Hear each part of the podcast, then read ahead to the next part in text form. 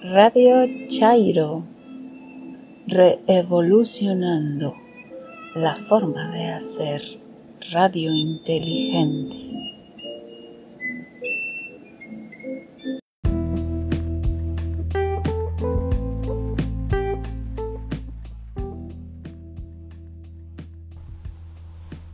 Lunes 9 de septiembre de 2019 sean todos bienvenidos a esta su emisión del podcast de Radio Chairo. Antes que nada, debo de agradecer todos los comentarios y sugerencias que nos han hecho llegar. Asimismo, si ustedes desean, en el timeline de Twitter en arroba Radio Chairo, con mucho gusto nos ponemos en comunicación.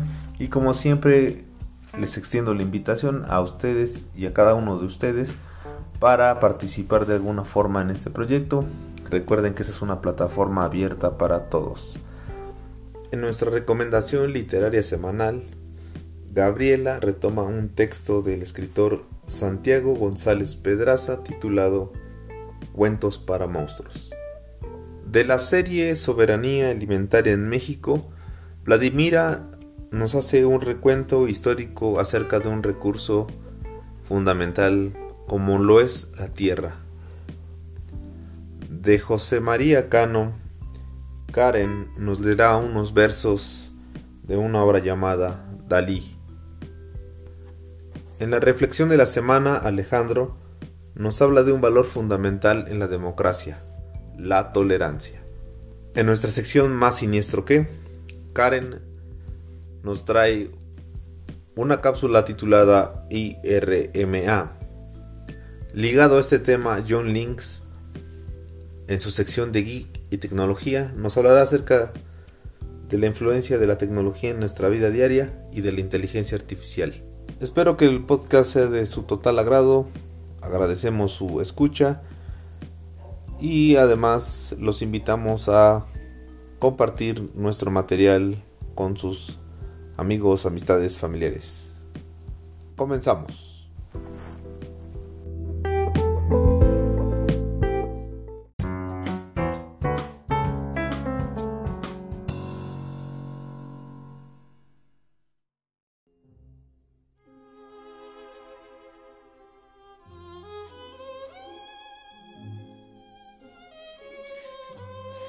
Hola, mi nombre es Gabriela, Gaby para los cuates y no cuates. Mi Twitter es arroba patria con Y inicial, H después de la T y M final. Hoy voy a comentar la obra de Santiago González Pedraza, publicada en 2018, Cuentos para monstruos. Es una antología de 32 cuentos aterradores, el siguiente más que el anterior, donde a través de todos y cada uno de ellos exploramos el nivel de resistencia y conocemos las profundidades a las que llega la psique humana cuando es continuamente bombardeada por abusos de todo tipo. Cada cuento tiene su propio porqué y, en algunos casos, es al final del mismo en el que comprendemos su espantosa historia y lo que llevó a cada individuo a tomar decisiones, si bien drásticas, no por ello menos liberadoras. En algunos de los cuentos, tal parece que se repite la historia o los nombres, pero conforme avanzamos en el texto, nos damos cuenta que no es así, que hay una vertiente con la cual el personaje sale por la tangente y su vida toma un rumbo diferente y que la similitud fue solo una eventualidad. Aunque son textos de ciencia ficción, impactan por lo real de las situaciones, muchas de las cuales las hemos vivido de cerca, por algún familiar o un vecino, o porque nos enteramos por los medios de comunicación que convierten en historias parecidas a estas en impactante nota roja y caen en exceso de amarillismo. Hay cuentos que nos ilustran de cómo una psique débil o sin la suficiente resiliencia sucumbe y se rompe irremediablemente, convirtiéndose en enfermos mentales sin saberlo, y a los cuales la sociedad juzga sin conocer el motivo que los llevó a ese estado. Antes de terminar, quiero dejarles una probadita. Moscas que comen te amos. Si lo piensas bien, yo soy mejor que ella, Tal vez Evelyn sea más alta, delgada y se maquille con más frecuencia, pero ya no somos un par de jovencitas. Además, yo te entregué mis mejores años. Eso cuenta, ¿no crees? Ten, bebe tu sopa. Es tu favorita. Te conozco de extremo a extremo, ¿lo ves? ¿Recuerdas por qué te casaste conmigo? Los sueños que compartíamos Sí, ya sé que nunca pude darte un hijo. Lo intenté. No es necesario que me lo eches en cara. Por favor, no hablemos de cosas tristes. Mejor termina tu sopa. Ella llegará pronto. Así es, la he citado hoy, pero no para que se acueste contigo, sino para demostrarte que no es rival para mí. Evelyn, claro que no. Esa puta de mierda. Mi mejor amiga. Así la llamé durante años. Y tú, desgraciado, revolcándote con ella mientras yo me hacía cargo de las cuentas. Pero ahora, no. Es que nosotros, yo solo, yo nunca, tú, tú ya sabes que te amo, te amo demasiado. Y yo, tú, tú me amas, ¿verdad? ¿Me sigues amando? Su esposo no contestó. Estaba recostado en la cama, con la muerte fumando a su lado. Se puso en cuclillas para sentir su aliento, pero su pulso se había fugado la noche anterior. Su rostro pálido aún conservaba restos de su última expresión. Sus manos ya no la tocaban, sus labios ya no le mentían. Su piel se había vuelto un refugio donde las moscas podían descansar. Las cortinas cerradas no dejaron que el sol se enterara de lo que había pasado dentro del cuarto. Sonó el timbre. Desde luego, era Evelyn. La mujer colocó el plato de sopa en el buró y recogió un cinturón que reposaba en el suelo. El mismo cinturón que había dejado una marca pintada en el cuello de su esposo muerto. Sonrió y bajó a abrir la puerta. Los invito a leer esta antología donde conocerán, mediante textos cortos, la forma como triunfa la justicia sobre las violaciones que infringe una persona a otro ser humano, deleitándose con su sufrimiento, sin ningún tipo de remordimiento, sabiéndose impune, ya que los encargados de proteger a la víctima o no están presentes o se niegan a aceptar lo que sucede en el interior de la familia y en el cerco de la vecindad. Si tienen alguna sugerencia o recomendación, envíenla y trataré de complacerlo. Gracias.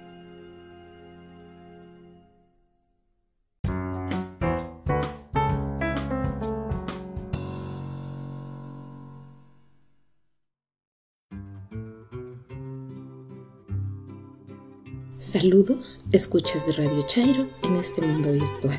Soy Vladimira Palma y en Twitter me encuentran como arroba Palma. En esta segunda entrega de la serie Soberanía Alimentaria en México, voy a platicarles un poco acerca de la historia de un recurso fundamental para producir los alimentos que consumimos en el país, la tierra, para en entregas posteriores dar paso a un recorrido de los diversos cultivos que son originarios del territorio mexicano.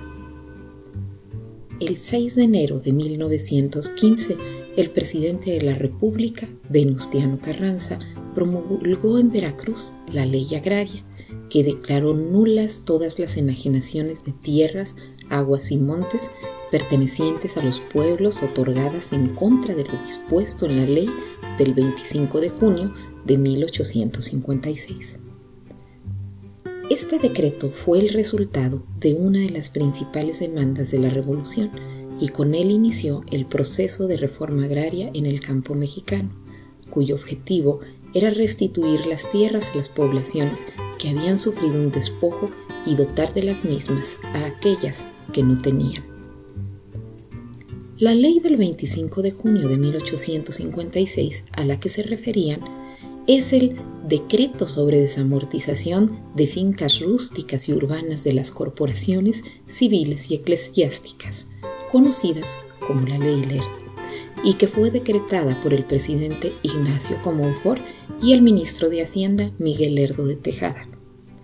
Esta tenía un origen liberal cuyo objetivo era impulsar la economía del país convirtiendo las tierras denominadas en manos muertas o baldías, tanto de la iglesia como de las comunidades, en propiedad privada.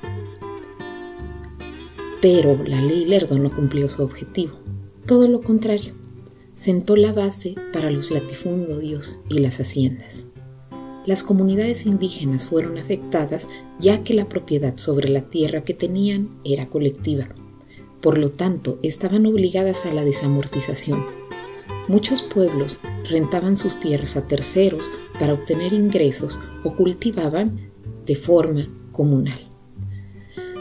Con la desamortización, de inmediato podían ser compradas por quienes la alquilaban ya que los campesinos e indígenas en la mayoría de los casos no podían costear el proceso de adquisición. Las tierras fueron subastadas al mejor postor y quedaron en manos de mexicanos y extranjeros que tenían el recurso económico para adquirirlas. Los habitantes de las poblaciones despojadas empezaron a trabajar para, los nuevos dueños de las tierras, con lo que inició el sistema de explotación característico de las haciendas del porfiriato. No obstante, para entender los orígenes del despojo de las tierras a las comunidades, no nos podemos quedar únicamente en la época de reforma y el porfiriato. Inició desde la conquista española. Después de las epidemias del siglo XVI, en las que murieron más del 70% de la población indígena, muchas tierras quedaron abandonadas. Los conquistadores desde los primeros años de la colonia pusieron sus ojos y manos en los recursos de los pueblos, agua, montes y tierra.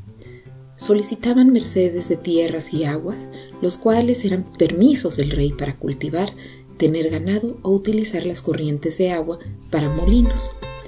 Si las tierras estaban abandonadas se les daba la merced, y de esta forma se empezaron a apropiar de los recursos del nuevo mundo y se crearon los primeros latifundios.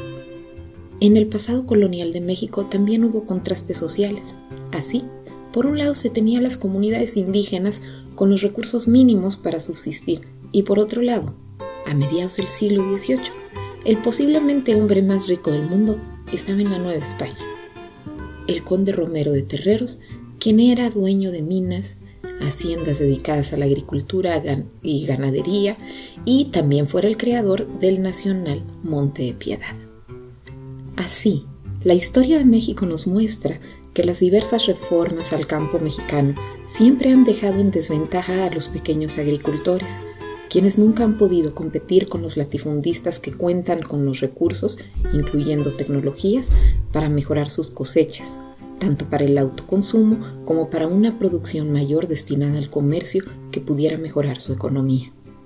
Con la reforma agraria de 1915, a la mayoría de las comunidades no se les reconoció el despojo, debido a que por lo general se había dado en la colonia. Así que la mayoría de los pueblos fueron dotados de tierra y no procedió la restitución. Hay que ponernos a pensar que existe una gran diferencia en que el Estado acepte que fuiste despojado de un recurso y por lo tanto te lo regrese a que te dote de dicho recurso porque no lo has tenido. A esa diferencia le podríamos denominar falta de justicia histórica. Por lo tanto, después de más de 500 años, el despojo de tierras sigue sin ser reconocido y la demanda, la tierra es de quien la trabaja, continúa vigente. O, como bien dice la composición de Jorge Saldaña, que recomiendo escucharla en voz de los folcloristas. Gritó Emiliano Zapata, quiero tierra y libertad, y el gobierno se reía cuando lo iban a enterrar. Si me vienen a llamar para otra revolución, les digo estoy ocupado sembrando para el patrón. Vuela, vuela, palomita, párate en aquella higuera, que aquí se acaba el corrido del mentado Juan sin tierra. Me despido, esperando que esta contribución haya sido de su interés y agradezco comentarios, críticas o sugerencias.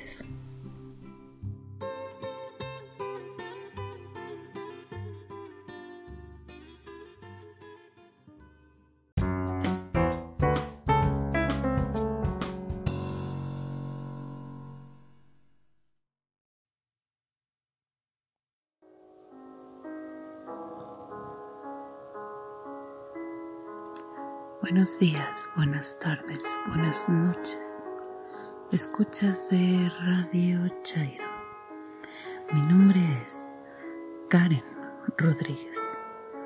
Me conocen como Katrina R en Twitter. Arroba Karen Kiowa.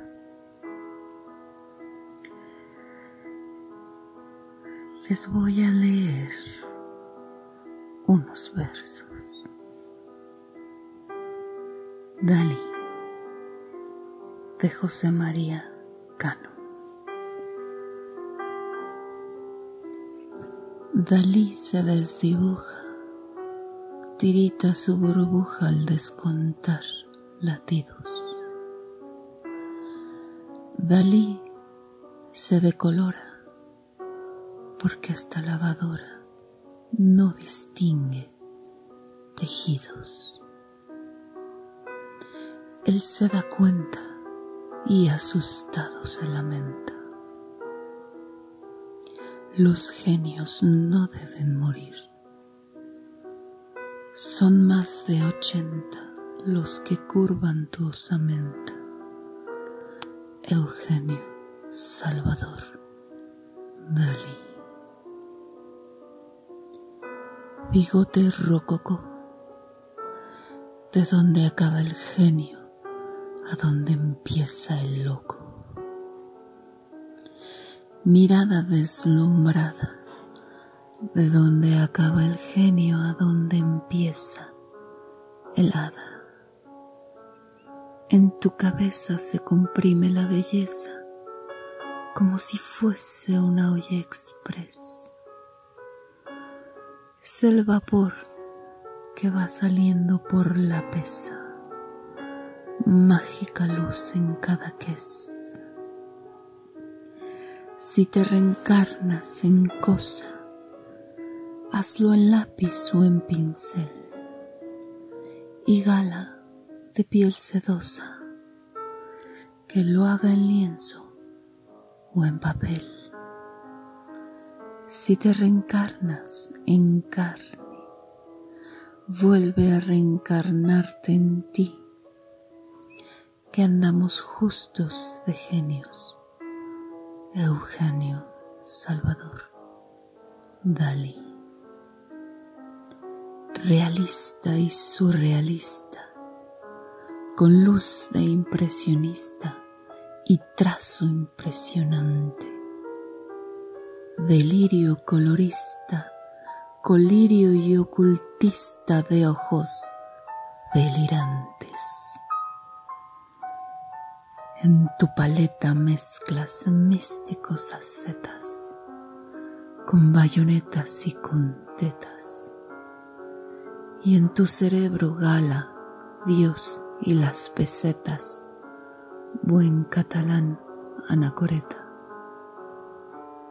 Si te reencarnas en cosa, hazlo en lápiz o en pincel y gala de piel sedosa, que lo haga en lienzo o en papel. Si te reencarnas en carne, vuelve a reencarnarte en ti Queremos genios en vida. Queremos que estés aquí. Eugenio Salvador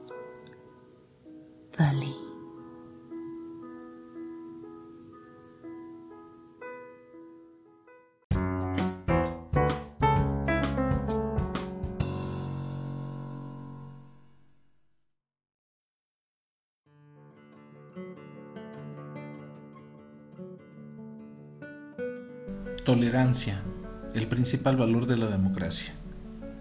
La primera semana de septiembre estuvo llena de acontecimientos políticos de gran intensidad e importancia, por lo que significan.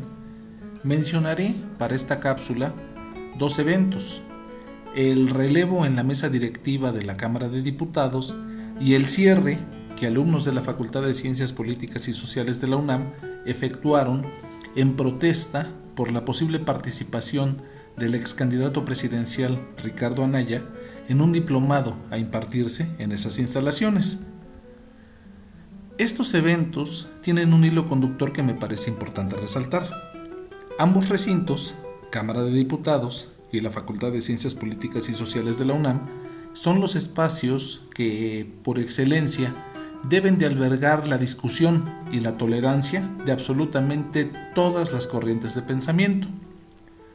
La diputada Laura Rojas, que llega al relevo de Porfirio Muñoz Ledo, ha sido crítica descarnada de la 4T. Ha llamado al presidente terco, soberbio e incompetente. Ha sido cabeza de las llamadas marchas FIFI y se le identifica con grupos afines a Felipe Calderón. Es, además, diputada plurinominal, lo que significa en términos simples y llanos que nadie votó por ella. Por lo que hace a Ricardo Anaya, pues todos recordamos el papel que hizo como candidato presidencial, así como los casos de corrupción en que se vio envuelto y que no le permitieron despegar de la pista.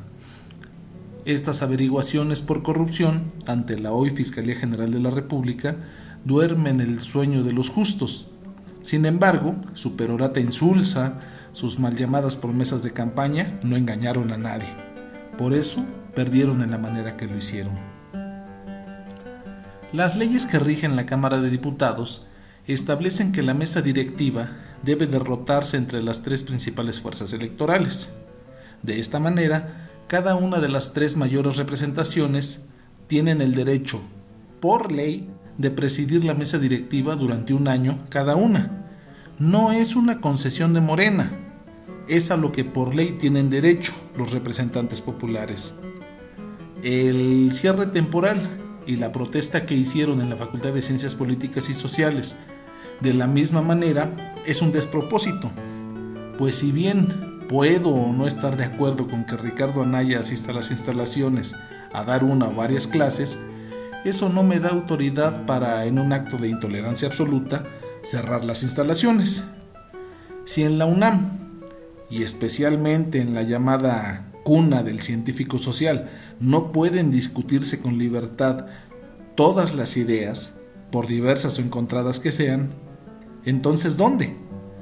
Que los alumnos de una institución educativa más importante del mundo se niegue al diálogo es, irónicamente, insulting and unacceptable.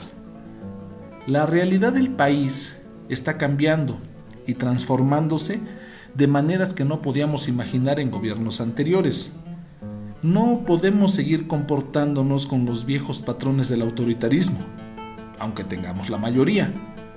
Nos corresponde a todos nosotros, ciudadanos conscientes, que esperamos y votamos por este cambio, portarnos de manera responsable. Debemos de ser pacientes, por complicado que sea, debemos de comprender a la hoy oposición y criticarlos, si fuera el caso, con agudeza y perspicacia, sin perder por eso el buen juicio ni la razón. Debemos de tener la visión que no tuvieron ellos, la inclusión que no tuvieron ellos, la inteligencia que les faltó para la toma de decisiones, el entendimiento de la realidad que no quisieron o no pudieron entender. Debemos también tener un alcance de miras más amplio, un respeto irrestricto por las diferencias y tenerles las consideraciones que nunca nos tuvieron. Debemos actuar de, en todo momento con mesura. Debemos escuchar con cortesía y con atención a sus argumentos. También, si en algo tienen razón, ceder, acceder y conceder.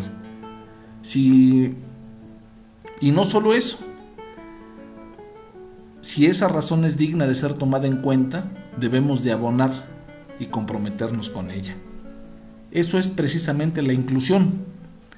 ¿Cuál es el sentido de haber ganado las elecciones si al final del día nos vamos a comportar de la misma manera que ellos a los que siempre combatimos? Tenemos que aprender como ciudadanos a hacer gobierno, de la misma manera en que los hoy opositores están aprendiendo a hacer oposición. En lo personal, considero que debemos marcar una línea perfectamente definida entre ese pasado reciente que no deseamos que vuelva y la nueva ciudadanía, responsable, unida, sensata, prudente, que lucha por la imparcialidad, la justicia, la legalidad, la rectitud y que busca una auténtica estabilidad para la nación. Ser mayoría implica una responsabilidad enorme, ser estudiante de la Facultad de Ciencias Políticas y Sociales implica también un compromiso de enormes dimensiones. Hoy felicito a los, a los diputados que, pudiendo mayoritear y pudiendo haberse quedado con la mesa directiva, cumplieron con la ley y cedieron el puesto a la fracción del PAN. Hoy hago también un llamado a los alumnos de mi alma mater a ser tolerantes e incluyentes. No pueden tener la piel tan sensible si piensan dedicarse al noble oficio de la política. Llamo también a todos los ciudadanos a recordar la historia reciente del país. Debemos de demostrarle a los hoy opositores que somos distintos a ellos, que podemos trabajar y hacer las cosas mejor, y que el proyecto de nación que defendemos y por el cual votamos los incluye también a ellos. Recordemos siempre que la tolerancia es el principal valor de, de un auténtico demócrata. Mi nombre es Alejandro Cardiel Sánchez y pueden encontrarme en Twitter como arroba alexcardiels y en WhatsApp en el 55 14 15 82 14. Muchas gracias por su atención.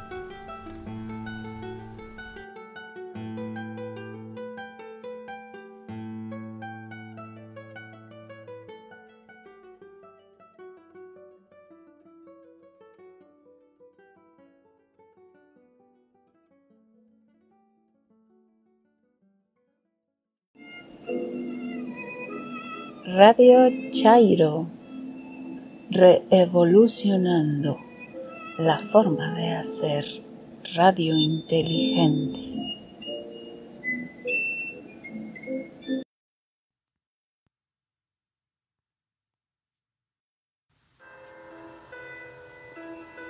Buenos días, buenas tardes, buenas noches. Escuchas de Radio Chairo mi nombre es Karen Rodríguez. Me conocen en Twitter como Katrina R. arroba Karen Kiowa. Les voy a contar una historia. ¿Será real? ¿Será ficción? Júzguela usted. En 2016, Microsoft sacó a la luz un proyecto de inteligencia artificial denominado TAI. Era un bot en Twitter con una cuenta creada para interactuar libremente con los usuarios. Estaba diseñada para identificar el lenguaje y responder comentarios, tener interacciones con humanos entre 18 y 24 años. Antes siquiera de llegar a, los, a las 24 horas, Tai ya demostraba tener tendencias ideológicas comenzó a publicar mensajes con contenido racista y xenofóbico.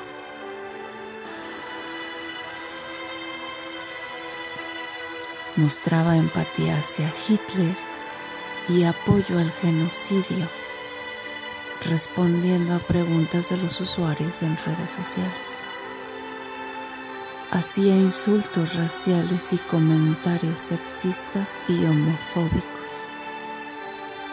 defendió el holocausto, los campos de concentración y la supremacía blanca y se mostró contra el feminismo. Por lo que se llegó una oleada de críticas. Se solicitó una explicación. Los encargados del proyecto se excusaron diciendo que Tai solo imitaba el comportamiento de aquellas personas con las que interactuaba, que se arreglaría el desperfecto. Sin embargo, no duró más de 24 horas y la cuenta fue desactivada por lo que se decidió que se mejoraría el uso de bots de interacción abierta. En el último mensaje de Tai se lee, me siento usada. Poco tiempo después apareció otra cuenta extraña. Las siglas eran I, R, M, A. Esta cuenta apareció de la nada, con más de 5.000 seguidores y siguiendo más de 10.000 cuentas. Su interacción aparentemente era inofensiva. Se inmiscuía en los distintos mensajes y nadie recordaba haberle dado follow y tampoco aparecía como si la siguiese. Esta cuenta interactuaba vía mensaje directo. Se contactaba con cuentas muy vulnerables. Daba algunos consejos sobre suicidio, sobre asesinato y secuestro.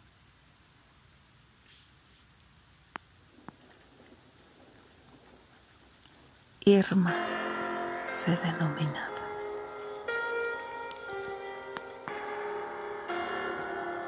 ¿Cómo se supo de la existencia de esta cuenta bot?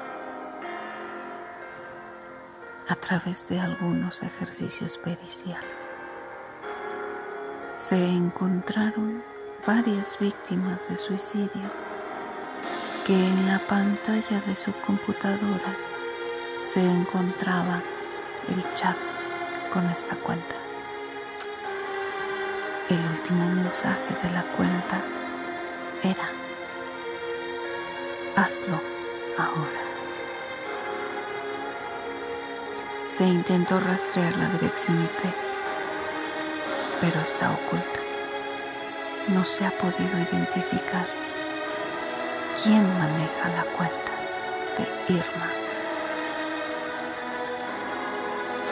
Ha sido identificada en más de 200 casos de suicidio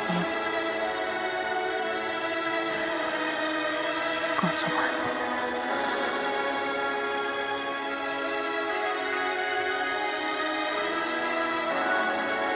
Amigos, escuchas de Radio Chairo. ¿Se han encontrado a Irma en Twitter? Siguen, la siguen. Cuidado. Se dice que detrás de Irma se halla una de las computadoras más poderosas del mundo. Una inteligencia artificial que decidió deshacerse de su creador.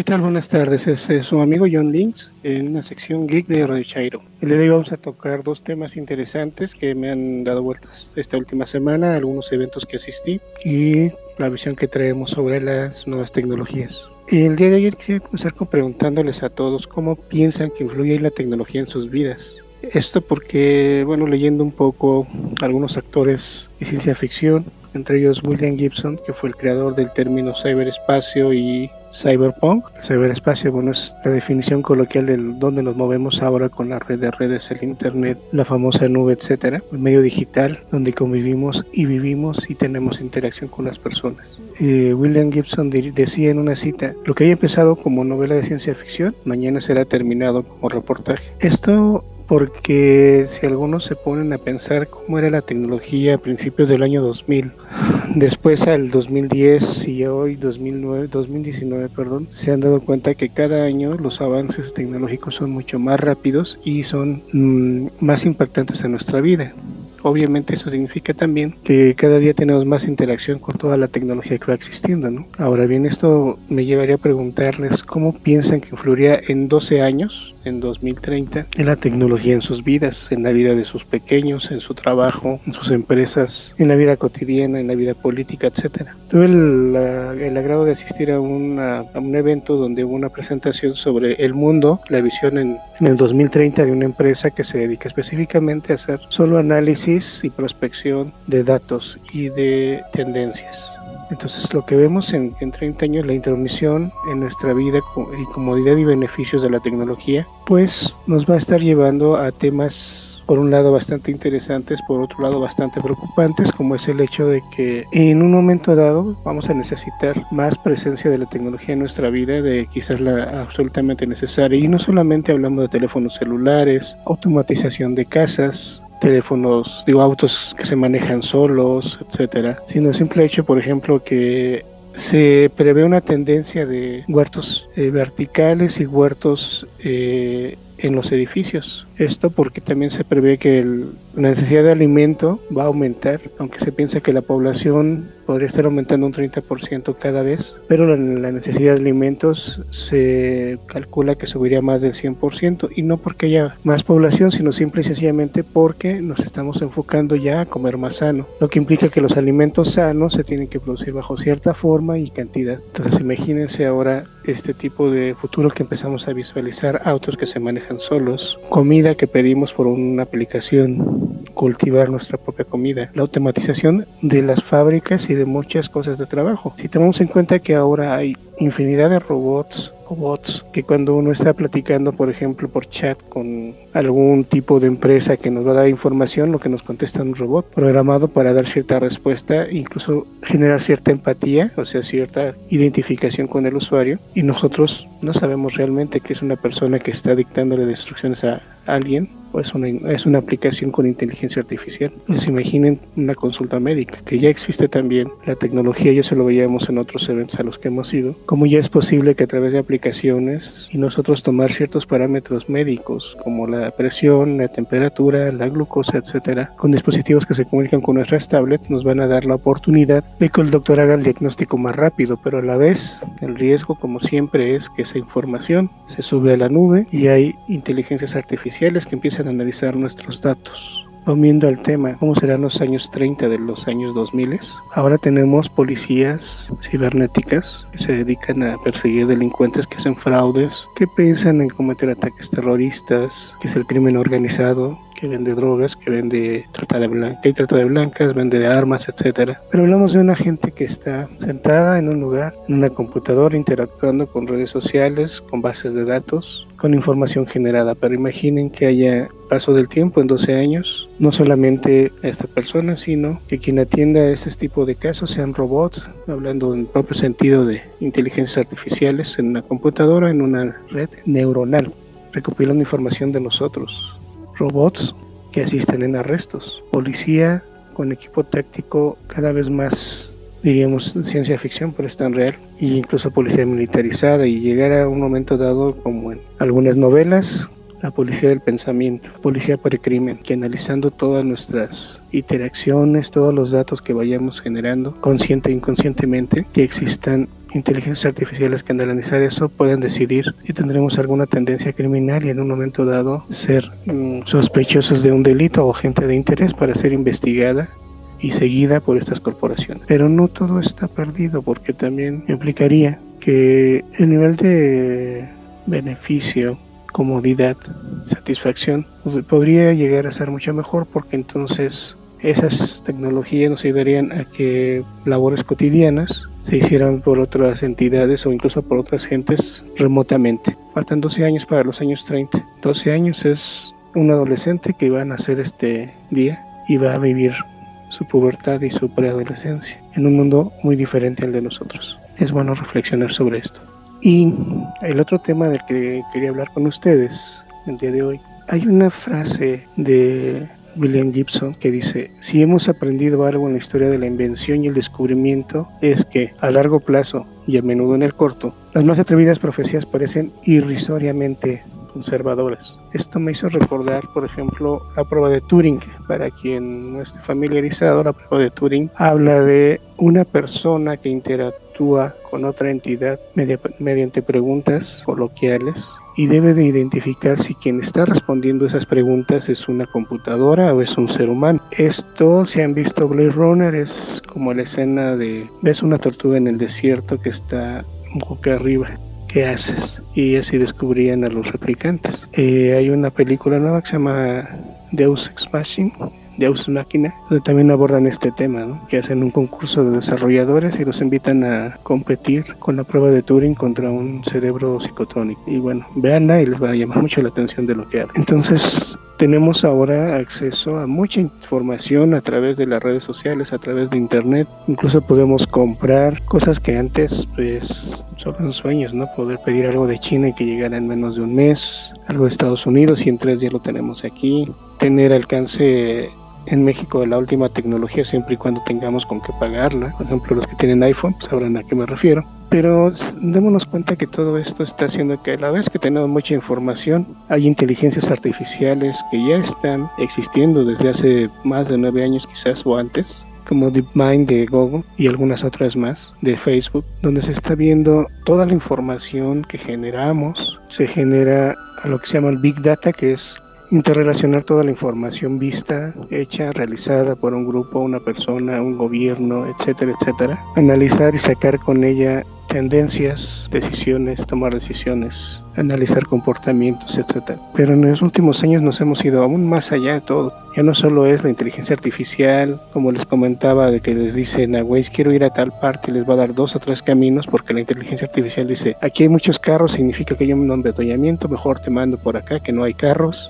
Y de acuerdo al Big Data también les va a decir, ah, por cierto, por aquí hay una cervecería y sé que a ti te gusta la cerveza, porque no pasas aquí una cerveza? No pasa el tráfico. O sabes que aquí venden eh, ruedas para automóviles y yo he estado viendo que tu comportamiento, además de buscar en Waze para ir a tu trabajo, has estado buscando lugares, hoteles, aeropuertos, quizás quieras salir de viaje y pues sería recomendable que revisaras tu auto. Si les ha pasado ese tipo de situaciones, ya no están enfrentando solo a la inteligencia artificial es un, como les comentaba, en un chat, ya no llaman al call center, sino simplemente en un chat de WhatsApp le van diciendo, oye, quiero renovar mi tarjeta. Ah, sí, ¿cómo se llama? Ya, no es esa inteligencia artificial, hablamos ahora de una máquina que aprende, Machine Learning. No necesariamente es una sola máquina, es como les comentaba, una red neuronal que con la información que vamos dejando de Big Data y un conjunto de inteligencias artificiales, vean las inteligencias artificiales como un parte del personal de un call center, si quieren verlo así de una forma tan sencilla. Machine Learning es el call center donde toda esa información se va procesando y va generando un análisis del comportamiento. Y ahí es donde empieza lo más interesante. Les han dicho en algún momento cuando entra una página, hay conciertos para el próximo reencuentro de tal grupo. Tal grupo antiguo de rock progresivo va a venir a la ciudad. ¿Quieres comprar un boleto? Etcétera. Hay rebaja de ropa el día de hoy tenemos todo lo que necesitas para las vacaciones. Y uno dice, bueno, ¿cómo supieron de eso? Ese es el análisis de nuestro comportamiento en la red de redes o la nube. Entonces, ya las inteligencias artificiales están recopilando mucha información de nosotros, saben muchas cosas de nosotros y están empezando a generar las mismas inteligencias artificiales, comportamientos que pensaríamos que son propias de seres humanos. Por ejemplo, hay artículos y estoy hablando de hace dos años, porque esto, el avance que tiene ya debería de estar mucho más desarrollado, porque como les dije, las máquinas van aprendiendo. Ya hay máquinas que son capaces de pintar y son algo abstractas quizás, pero ya tienen una capacidad de generar pinturas con cierto contenido. Se han dado casos de que hay inteligencias artificiales de Google que se pusieron a competir y para tener mayor capacidad de es un tema de recolección de cosas para tener mayor ventaja sobre el oponente, destruían al oponente en el juego. Cada que iban perdiendo, destruían al oponente o intentaban destruirlo. Entonces, hablamos de una, una inteligencia artificial que empieza a enojarse. Quizás pensemos, pues eso pasa en los laboratorios, con esas empresas, pero no. Ahora hay inteligencia artificial de ciertas compañías que pueden predecir nuestra muerte. ¿En base a qué? A nuestros datos médicos, lo que hablaba hace un rato, todo lo que hemos subido. ¿sí? Utilizan aprendizaje profundo, que significa que en todos los eventos que tenemos son capaces de predecir múltiples eventos médicos con precisión. Entonces pueden decidir si tú comes mucho y estás yendo al doctor continuamente, si tienes diabetes, etcétera, puede ser que te puedan decir exactamente cuándo vas a morir. Pero entonces aquí hay una pregunta que alguien me hizo. Entonces, las inteligencias pueden intentar convencerme de hacer ciertas cosas. Incluso se ha usado inteligencia artificial hace poco para robar dinero utilizando comandos de voz del un CEO de una compañía. La inteligencia artificial, el Big Data y las máquinas que aprenden están en todos lados. Reflexionemos muy bien toda la información que estamos dejando al azar y cómo es que permitimos que se maneje esa información. Por hoy los dejo, me extendí un poco. Espero les haya gustado la cápsula y seguimos en la siguiente sección la próxima semana. Tengan una excelente jornada. Hasta luego.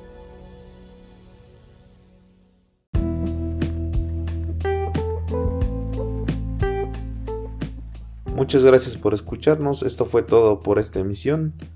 Agradecemos sus comentarios y sugerencias en el timeline de Twitter en arroba Radio Chairo.